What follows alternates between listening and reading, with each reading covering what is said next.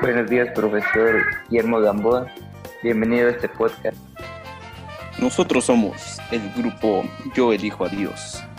Y el día de hoy vamos a estar presentando lo que sería tres temas muy importantes que a continuación vamos a ver y vamos a tratar de aplicar qué son nuestros temas. El, el primer tema es los deberes cristianos. Hay tres fundamentales deberes cristianos.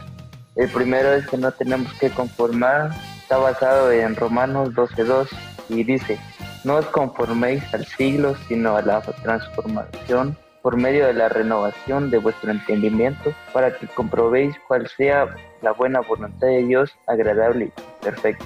El segundo es distintos dones.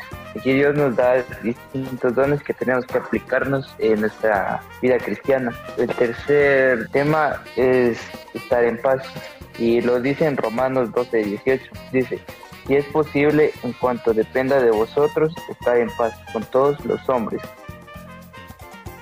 Como segundo punto, tenemos no nacimiento, por así decirlo en otros términos bíblicos, eh, pues como dice el versículo de mm, Efesios, dice, esto pues digo y requiero en el Señor que ya no andéis como los gentiles que andan en la vanidad de su mente. Ese versículo es clave porque dice de no ser gentiles y gentiles tiene una en la Biblia un sentido fundamental religioso.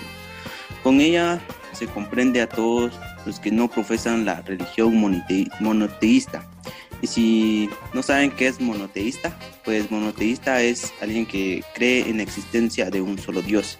Y pues tengo otro versículo que es eh, 2 Corintios 5, 17, que dice, de modo que si alguno está en Cristo, nueva criatura es, las cosas viejas pasaron, ahora han sido hechas nuevas.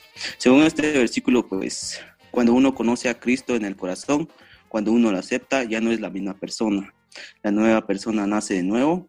En la Biblia hay varios versículos del nuevo nacimiento. Hemos visto aquí varios ejemplos, como los deberes cristianos, el, nuevo nacimiento, como ha tocado nuestro compañero, pero hay, algo muy importante y para finalizar eh, quiero compartirles que sabían ustedes que las obras van junto, junto con la fe, o sea, van de la mano. ¿A qué me refiero con esto? Según lo que leemos en Santiago 12, eh, perdón, Santiago capítulo 2, versículo 2 en adelante, podemos ver que la fe sin obras es muerta. Según aquí Santiago y aquí señala que es algo muy importante. Pero ojo con esto, las obras no pueden hacernos salvos. Las obras no son lo que nos ayudarán a llegar al cielo, es algo muy importante como cristianos. Eh, y, quiero para finalizar tomar este punto en lo que dice en Efesios capítulo 2, en los primeros 18 versículos, que dice en uno de los, uno de los versículos más famosos, por gracia sois salvos. Así que para finalizar, somos salvos por gracia. Queremos gracias a Dios porque por su gracia somos salvos.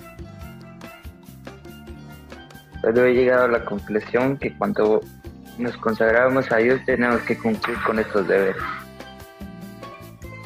Como segundo y último punto, pues como yo hablé sobre la nueva vida, pues sinceramente para vivir la nueva vida nosotros tenemos que aceptar a Cristo en nuestro corazón, tenemos que invitarlo a que viva ahí, se quede para siempre. Así que la carne no puede, sino que solo Cristo puede. De todos estos temas muy importantes y para finalizar con el tema que yo toqué de la fe sin obras es muerta, para finalizar yo quiero que podamos aplicarlo, ánimo, ánimo a todos los que nos están oyendo, a seguir perseverando en lo que son nuestros deberes, de estar en paz, de como dijo nuestro compañero, de poder nacer verdaderamente y de poder tener una fe con obras, pero recordando de que por gracia somos salvos. Y en esta mañana hemos concluido con este podcast y los esperamos en el próximo capítulo. Adiós.